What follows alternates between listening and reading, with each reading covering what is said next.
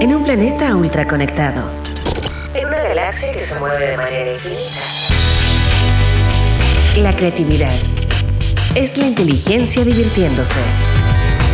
Porque nada se compara con una buena idea y sabemos que hay vida más allá de los emprendimientos. Junto a Leo Meyer y Caro Rossi, ajustamos nuestro cinturón gravitacional para entrar en la atmósfera de Innova Rock. Innova Rock. Innova Rock. Inspira, visibiliza y conecta.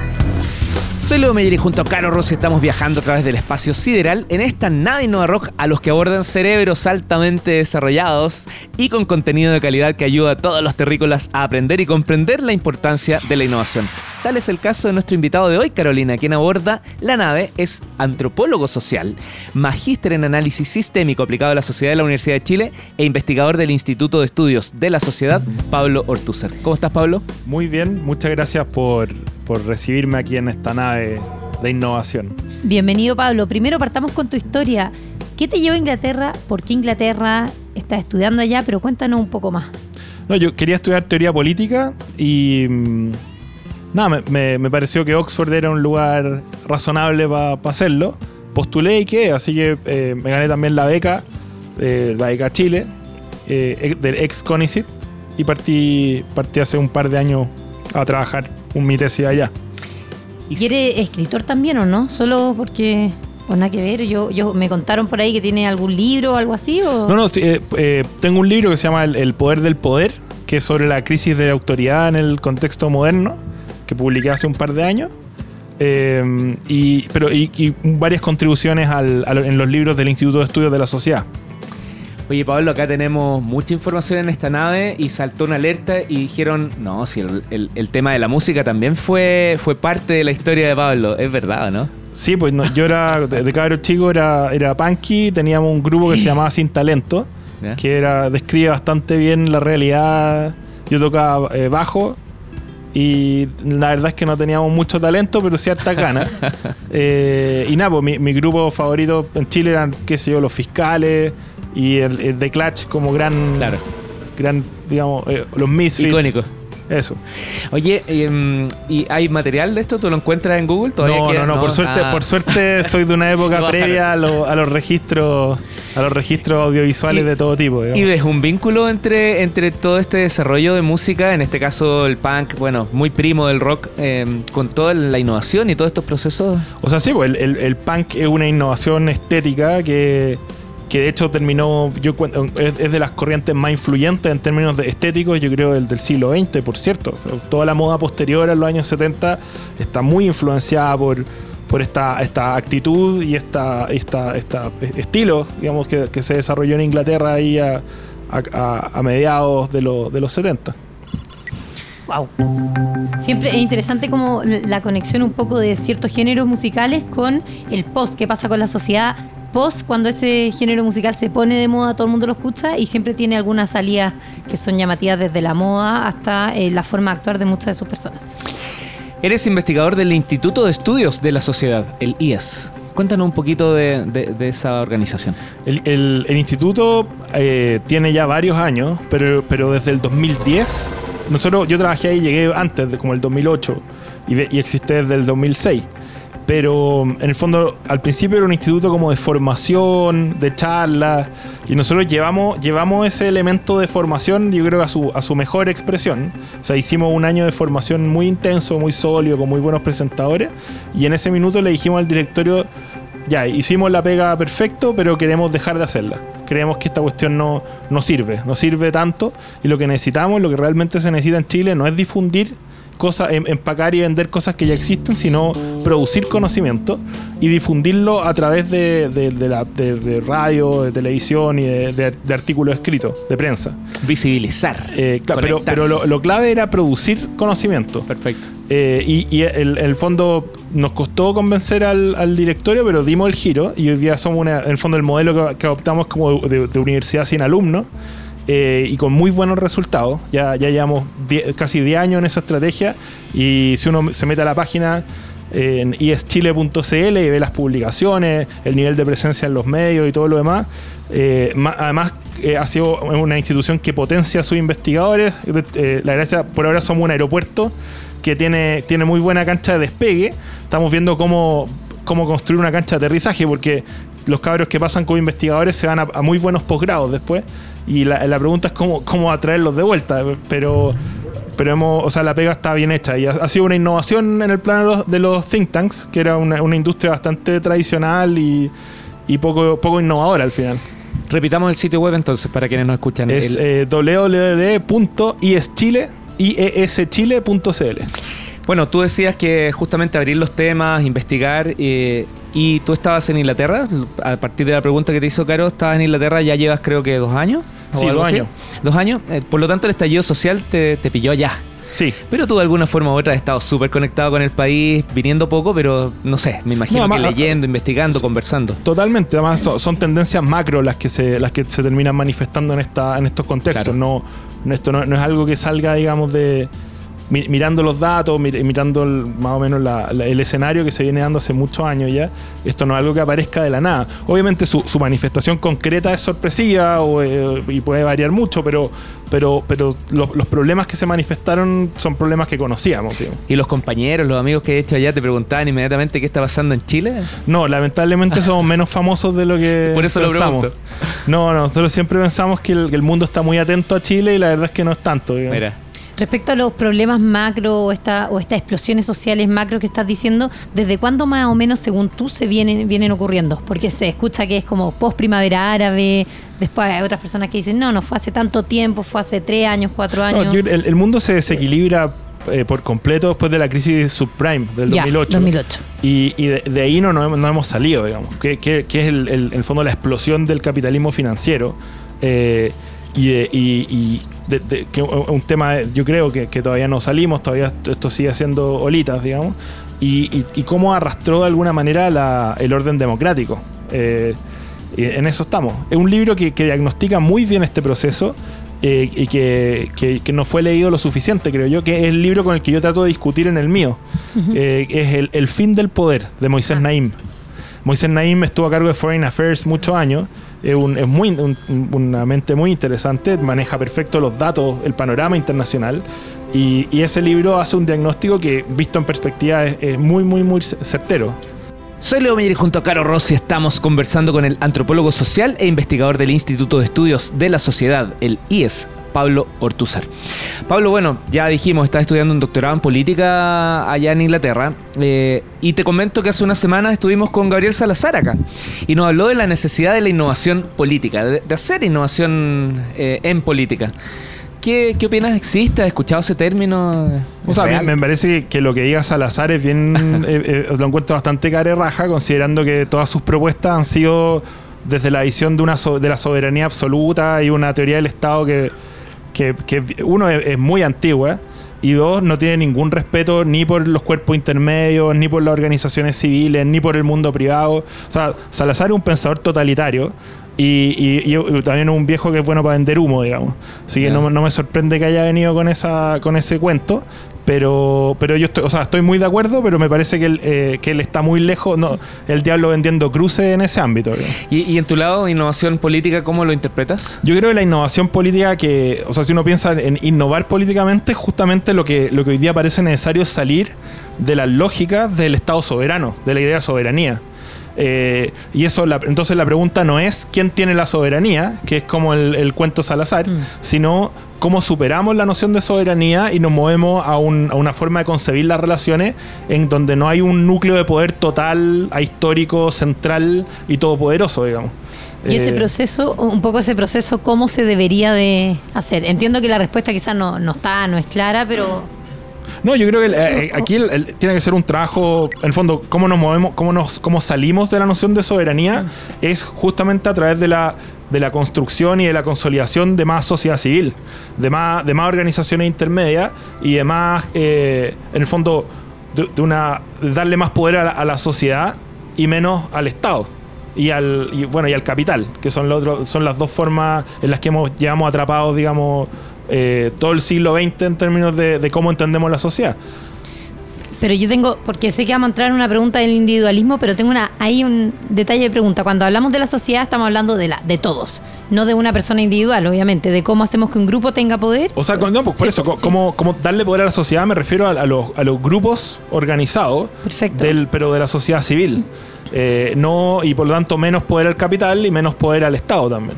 Y cómo nos hacemos en ese contexto, salir de la soberanía también implica entendernos como adultos responsables y hacernos cargo, digamos, de nuestras propias, de nuestros propios destinos y entender también que vivimos con otros, que lo que hacemos afecta a otros, eh, y que hay un rol público en, en- en todas las cosas que, que organizamos, eh, y no pensar, claro, como, como in- individuos monas aisladas Mm. que tienen que ser manejadas o controladas por un centro de poder absoluto y soberano para que no nos matemos entre nosotros, que es la visión jovesiana, que finalmente es la misma que terminan en, en autores como Fernando Atria o, el mismo Salazar, digamos. A pesar de que les den una vuelta y las las pinten ahí, Salazar a veces esposa de anarquista, pero, pero ahí no, o sea, ahí no hay, ahí no hay anarquía, digamos. Escucho y pienso de inmediato en, en este estado medio asistencialista cuando hablamos de emprendimiento e innovación. No sé si es algo que tú compartes, si lo has revisado dentro de tus estudios, pero básicamente te, te ayuda con toda esta crisis social, las pymes vandalizadas, en- entregar recursos. Ahí no hay un poco de, de paternalismo, un poco de acompañamiento y, y- y no dejar ser, porque por otro lado mucho asistencialismo muchas veces corta las alas, pues. de Sí, el- asistencialismo efectivamente ahoga, pero una ayuda en, en una situación de emergencia y de, y de- de efectivamente crisis social es, es también lo que uno espera del- del Estado. Perfecto. Que te, que te preste una mano para esta gente que ha construido con esfuerzo propio, digamos, su, su emprendimiento y que en el fondo que la crisis social te lo tire para abajo y que y lo destruya. Construir algo es súper difícil, destruirlo siempre es muy fácil. Y es razonable que el Estado se ponga ahí para digamos, para sostener un emprendimiento que bajo condiciones normales no, no, no se habría destruido. Pero también demostró un poquito la fragilidad, ¿o no? Porque claro, tanto apoyo en tanto tiempo para levantar tu empresa, por ejemplo, en, en- en recursos, podría haber sido matizado con también un apoyo más enfocado en la educación, que permita eh, tener Ah, más, no, más obvio. conocimiento. No, claro, que eso estamos hablando en condiciones de normalidad. Claro, Cuando- claro. ¿Cómo, cómo se hace emprendimiento en Chile? Efectivamente, eh, el, el Estado no puede ser como una niñera del emprendimiento, tiene que ser un impulsor. Pero, y de repente un conductor, además en ciertas áreas estratégicas. Pero, pero, pero yo estoy- me refiero a la crisis, Sí, a la, crisis, crisis. del estallido. Ayudar, en, en verdad que algo que yo creo que, que los cabros chicos que, que están y la gente que hace desmane y lo justifica no entiende bien, es que la, la destrucción es algo súper fácil. Eh, pero la construcción, incluso de órdenes imperfectos, porque al final Mm. todo lo que construimos es imperfecto, es mucho más difícil. Y una vez que, que eso se, se acaba, cuando se arrasa con lo, con lo que existe, eh, no, no, no, es- no- no es llegar y inventar algo de nuevo, y mucho menos algo perfecto. Generalmente lo, lo nuevo eh, viene con muchos más defectos desconocidos que lo que uno ya conoce y que puede renovar, puede reformar, digamos. Un beta constante. Claro. Eh, Pablo, comentaste hace un rato que el 2008 con la crisis subprime parte como esta crisis, un modelo económico en este caso, y eh, una de las mayores críticas que hemos escuchado hace poco con todas las conversaciones con la crisis social de Chile mundial es una crítica respecto a que el modelo económico se basa mucho en el individuo, es un modelo muy individualista y eso son algunas banderas de lucha de algunos de los retractores al modelo, ¿ya? Eh, Dicho eso, ¿qué modelos uno debiese de buscar para que sea un poco más social respecto a sociedad, ya? Y no tan individualista, o, o- o no hay que buscar otro modelo y hay que hacerle algunos cambios nomás. No, el, el individualismo, o sea, cuando uno habla de la crisis del individualismo, nosotros acabamos de publicar un libro que se llama Primera Persona Singular en torno al- al- a la crisis del individualismo moderno, pero es el individualismo entendido como egoísmo. Ya. No es, no es, no es que queramos disolver al individuo en la comunidad, digamos. Eh, es el, el- individuo egoísta y el individuo soberano, entendido como centro del mundo, que, justamente no se preocupa por los demás, no considera que el, orden social sea relevante. Eh, y este, este individuo soberano, digamos, tiene dos manifestaciones. Pues una es como, eh, se puede pensar tipo desde Ayn Rand, como un, un libertarianismo de mercado total, digamos, donde el Estado tiene que retroceder y permitir que estos titanes, digamos, de la industria hagan y deshagan. O eh, el otro es un, individualismo egoísta de Estado, en cual eh, el Estado tiene que proveer al individuo de todas las condiciones para que él pueda actuar como si fuera un semidios y decidir todo en su vida, eh, de modo de evitar que ese individuo se, tenga que vincular y relacionar con otros seres humanos y por lo tanto transar en, su, en sus deseos para, para buscar objetivos comunes, para construir cosas.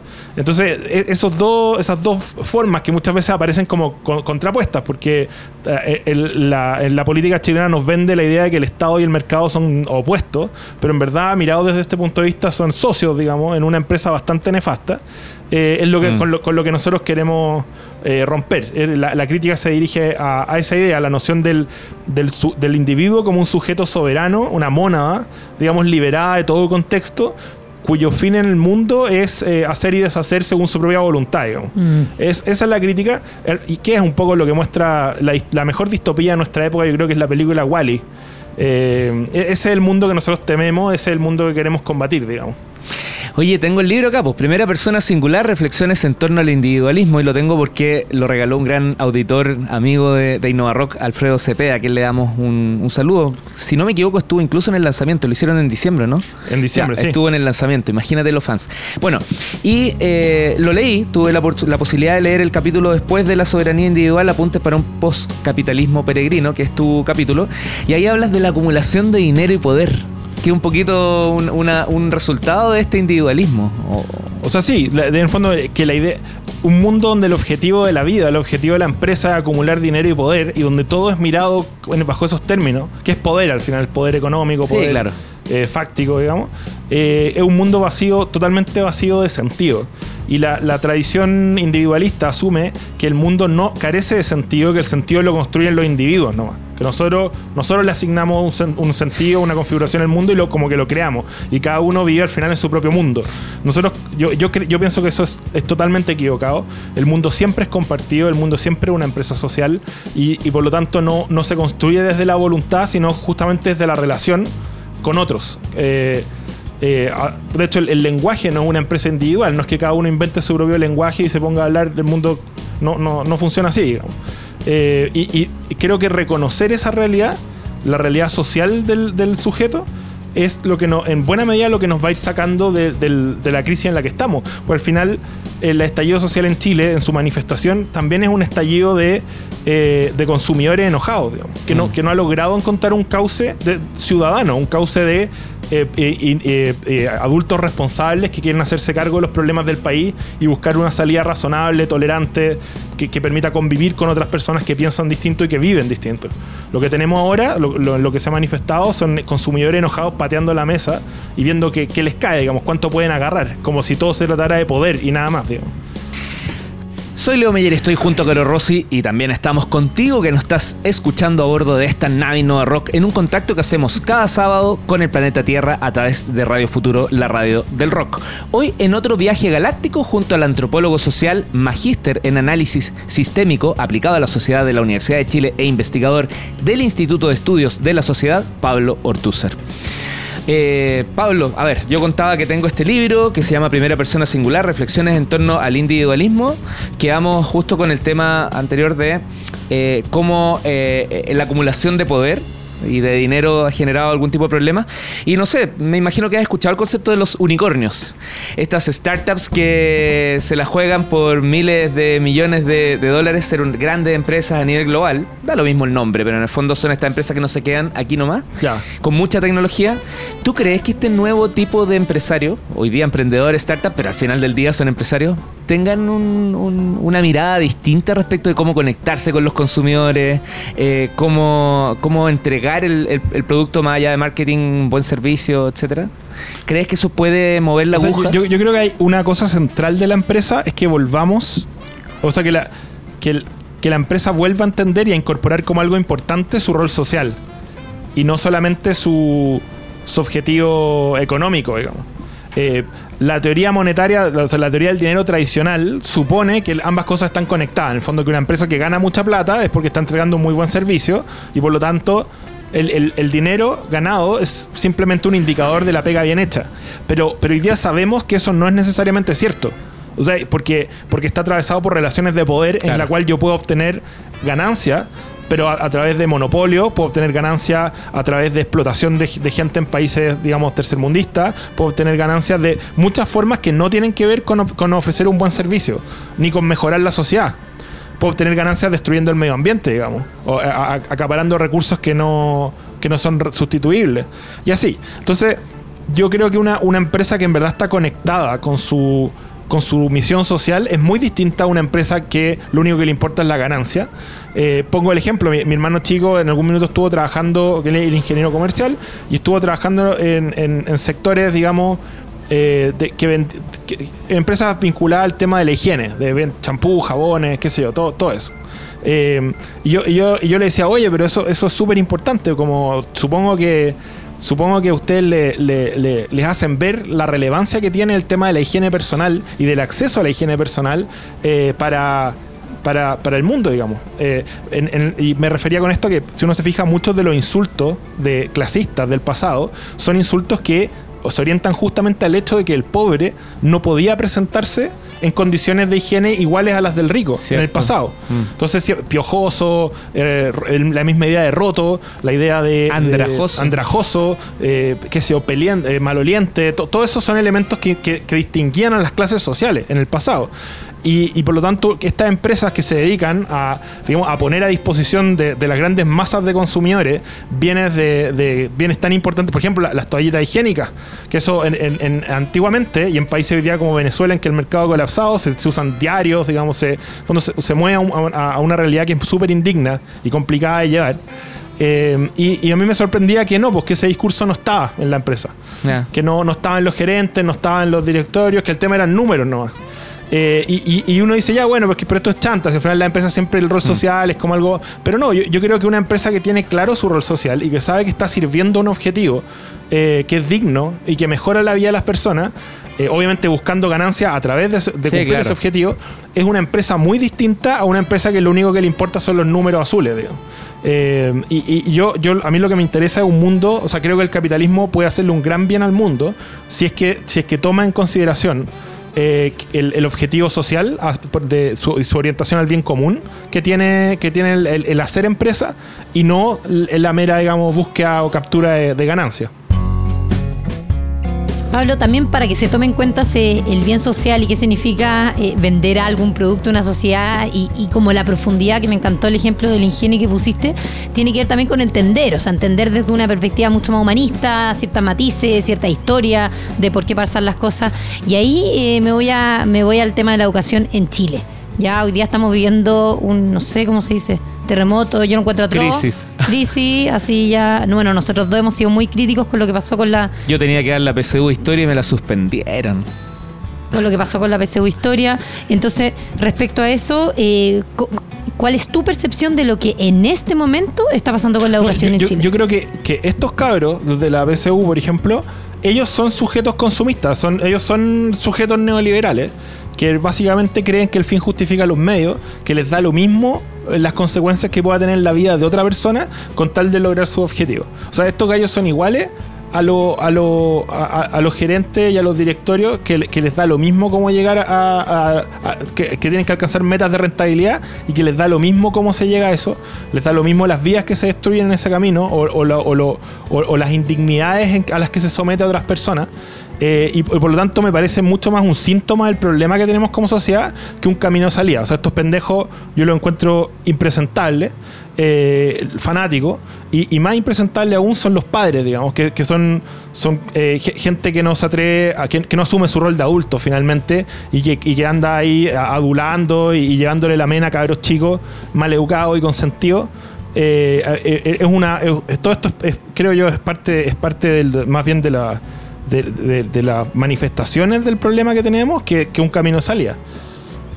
Pablo, y, y- y hay que educarlos para que esto no pase. ¿Cómo lo cambiamos? ¿Está bien el castigo? ¿Ya te quedaste sin prueba entonces? Sí, pero es que la educación, ahí tenemos otro problema en Chile. La, la educación es básicamente enseñarle a las personas que vive con otras personas y que por lo tanto Claro, que esta es parte de una sociedad. uno no hace lo que quiere. po. No Claro. hace- y, que, y, que, y que eso es valioso. Que no, no es una represión, no es que nosotros perdamos libertad por no hacer todo lo que se nos ocurra. digo.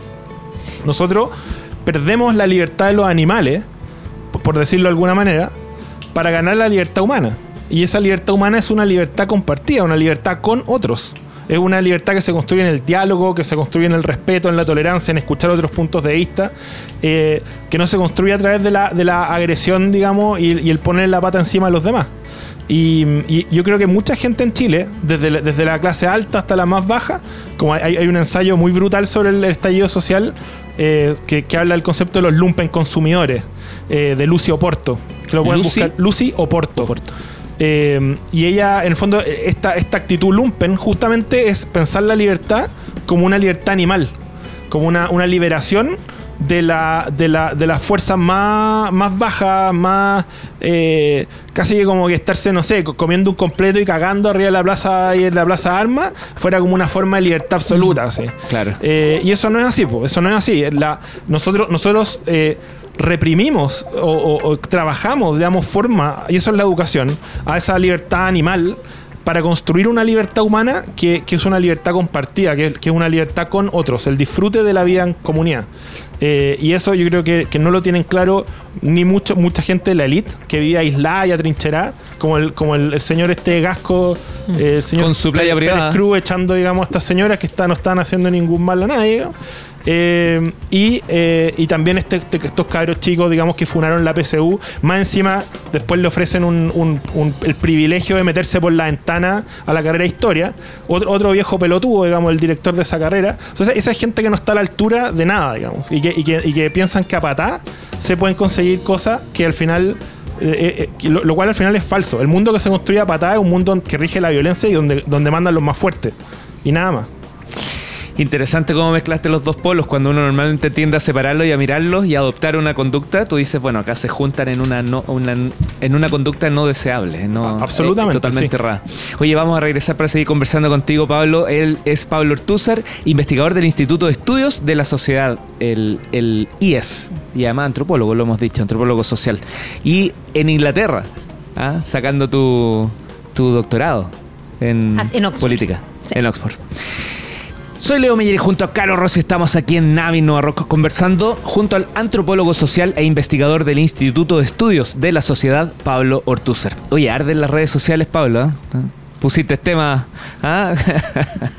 bien complejo, pero de eso se trata. Esa, es la invitación aquí en la nave. Em, Caro, ¿tú tenías preguntas? Obvio que sí. Ya, em, uno de los temas que se ha hablado con todo este tema de la crisis es, eh, ¿podrá Chile o no ser un país desarrollado? ¿Ah? Era, era tan real que está- estábamos en el grupo de la OCDE, en verdad era, un, era parece como un, como un país de cristal en el fondo, parecía que era mejor de lo que, de lo que en verdad es. Eh, con todo este problema profundo que hay en la educación, en el comportamiento de nuestra sociedad y lo que hablamos, ¿crees que alguna vez eso va a pasar o estamos Yo- casi la- que perdidos? Yo creo que la pregunta importante es qué es el desarrollo. Perfecto. Porque te- hoy día tenemos una crisis de sentido en, en casi todas las democracias occidentales. ¿Para dónde vamos? Eh, y yo creo que, me, o sea, me, me- parece que esa, esa es la verdadera pregunta que tenemos que hacernos. ¿Cómo, ¿Cómo se ve un Chile desarrollado? Porque hemos hablado del desarrollo como una cosa abstracta. Mira, que el, el índice de salud, el índice de educación, el índice de no sé qué. y- pero, pero la pregunta es, ¿cuál es la visión? Y yo creo que en eso lo- los partidos y la, la política se ha quedado corta. ¿Cómo se ve un país desarrollado? Por eso mi, artículo en este libro que habla de esta idea de un, postcapitalismo peregrino es pensar, pensar eh, cómo nos relacionamos al final con la vida. Por eso yo planteo la, la- idea del peregrinaje, que, que es la que, que viene de, Agustín de Hipona, digamos, de su, su noción de, de que en el fondo nosotros pasamos por el mundo, eh, la vida es como un, está una- un regalo, que, que- y el peregrino es alguien que recorre caminos que otros han recorrido y depende de los recursos que otros han ido cuidando y construyendo en el camino también para sobrevivir. Y el camino se recorre, el, camino se recorre en grupo, el camino se recorre solo, pero además es un camino donde nosotros lo, lo que cuidemos y lo que dejemos a los, a los peregrinos que vengan después es muy relevante. Entonces, si nosotros vivimos la vida como consumidores nomás, que es agarrando todo lo posible y desechando lo que, digamos, dejando basura, destruyendo fuentes de agua, destruyendo arbolitos que dan sombra, eh, a- a- digamos, eh, abusando del entorno y no le dejamos nada al que viene después, que creo que es bastante más o menos lo que está pasando con el tema del cambio climático y todo esto. Medio ambiente. Eh, e- esa es una forma de entender el desarrollo y entender la vida muy equivocada. Y lo que yo propongo es, es la visión del peregrino, de alguien que, que es, er- er- entiende bien que está siguiendo un camino que otros dejaron, que está usando recursos que otros dejaron para él, que es un regalo eso, y que al mismo tiempo tiene la obligación de, de dejar esos recursos y mejorar en lo posible para los que vengan después. Si no, si no logramos pensar así el mundo, yo creo que efectivamente lo vamos a terminar destruyendo vamos- y el desarrollo se va a convertir en un mal cuento. ¿no? Ya, yo voy a contrapreguntar, porque yo creo que a ustedes les pasó lo mismo que a mí. Hace más de 20 años atrás, uno veía el- esta, este desarrollo como algo, eh, aumentar la productividad, no sé, lo supersónico. Todo moderno, movámonos más rápido, seamos mejores, como, pero, pero en productividad, no es solamente Eficiencia. en sentido. Entonces, hoy día estamos en, en un cambio de paradigma en ese sentido, como que antes era todo moderno, rápido, fácil. O sea, hay que, hay que moverse hacia un cambio de paradigma. Nos hemos dado cuenta que este, este mundo del consumo, que es usar eh, y después desechar, eh, como usar absorber la utilidad de algo, después tirarlo y convertirlo en basura, que es como hemos empezado a tratar las relaciones personales y también las cosas, lleva, lleva al completo sin sentido. Es un mundo que lleva a la destrucción ecológica, pero también moral y espiritual de los seres humanos. Entonces, tenemos que volver a una idea del consumo que es distinta, es un vínculo diferente con las cosas y con las personas. Bueno, y en- nuevamente, es que me encanta este tema. En el tema de la espiritualidad también se pone en jaque un poco, se ponen en jaque eh, las creencias, ciertas religiones que ya se están po- poniendo en jaque hace tiempo. Eh, entonces se está como rearmando como cuál va a ser nuestra nueva espiritualidad, cuál va a ser la espiritualidad de la mayoría de los humanos en Pero de aquí a no, no 50 hay, años. no hay una o- nueva espiritualidad. O sea, yo creo hay, hay la, la, la fuente, las tradiciones espirituales están ahí. Y el tema es volver a, eh, limpiar esa fuente y, y- y volver a destilar lo que es valioso y lo que es bueno que hay en ellas, Hay una desconexión con lo espiritual, en la cual el materialismo y, el, y, el- y la, forma de, de- uno diría de, bien de consumo desechable también entró a lo espiritual. O sea, hoy día uno puede ser como zen en cinco minutos, yoga para perros, o sea, la- las cosas más raras. Eh, y en el fondo tenemos que salirnos de ahí y reconectarnos con lo que, que es, que es como el Hakuna Matata, bu- buscar lo, lo más vital, digamos, lo, lo esencial. Eh, y eso tiene que ver también con poner las prioridades en orden. O sea, eh, vivir en una ciudad donde el aire está contaminado, donde el agua es mala, eh, donde no hay áreas verdes, a pesar de que yo gane miles de dólares, digamos, no, no es algo que valga la pena. Son formas de destrucción y, y de- y de- de- del ser humano. Y tenemos que volver a entender qué es lo esencial, y- pero como decía, también es cómo construimos la relación con los objetos y con las personas lo importante. Y en ese sentido, el retorno a, a- a valorar lo que, lo que es de buena calidad, a valorar lo que está bien hecho y a, y a valorar la persona que hay detrás de los bienes que se construyen y también a la capacidad de construir vínculos duraderos con los objetos eh, y con el mundo y con las personas.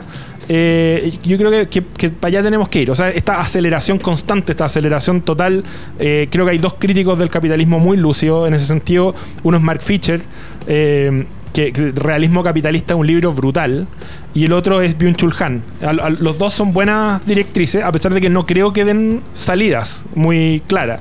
El- y el que, el que sí me parece que tiene una salida muy lúcida, a pesar de que escribió el año casi cu- 400 después de Cristo, ¿no? Nostradamus. Eh, no, es, es Agustín. Agustín, Ah, eh, la- las dos ciudades Perfecto. y las confesiones de Agustín son textos que te, que te, te encarrilan muy bien en entender, separar la, la paja del trigo en términos de qué es lo importante y qué es lo, qué es lo que no lo es. Y yo creo que hoy día hemos vivido muchos, mucho tiempo perdido en lo que no importa eh, y dejando de lado y, y dejando que se destruya y se degrade lo que sí importa. Bonita visión para, para cerrar la conversación, Mm. Pablo. Oye, eh, nos vamos a quedar mucho tiempo más en esta, en este, este, en este no saber qué está ocurriendo a partir del estallido social. ¿Tú crees que hay algún tipo de evolución, empezar a caminar hacia una salida pronto? O? Yo creo que el, el estallido social tiene algo, o sea, puede, es una tremenda oportunidad para mejorar Chile, pero para eso necesitamos justamente una visión, una visión distinta del desarrollo del ser humano y un horizonte de expectativas distinto. De, de- de un país donde dejamos de relacionarnos como consumidores, que, que al resto buscamos utilidad en lo otro y después los desechamos, y también en las cosas. eh, y comenzar a, a construir un país de ciudadanos iguales, en dignidad, que se respetan, que se, tole- que, que se toleran y que se vinculan de manera, de manera respetuosa. No, no por eso sin, sin, sin discutir, sin di- diverger. Pablo, ¿y quiénes aceleran ese proceso? ¿El- ¿Los partidos? ¿O esto es algo que tiene que ocurrir solamente de cara a una potencial nueva constitución? ¿Cómo? cómo? No, No yo- yo- a- aquí hay que, hay que, uno, exigirle, exigirle a los representantes que estén a la altura de su cargo de representación. O sea, ellos no están ahí para mostrar su subjetividad y darse gustito. Tienen que estar a la altura de lo que significa en un, en un tránsito histórico muy importante ejercer cargos de representación republicano y eso, eso implica ponerse a la altura de ese problema. Si, si quieren saber cómo se hace, yo les recomiendo leer El Federalista, que es un debate de tres grandes mentes norteamericanas respecto a la constitución de Estados Unidos y ahí uno ve, digamos, lo que es estar a la altura de, lo que se está discutiendo en vez de, esta chaya y esta, este show de, luces ordinario que, que, al que ya nos tenían acostumbrados.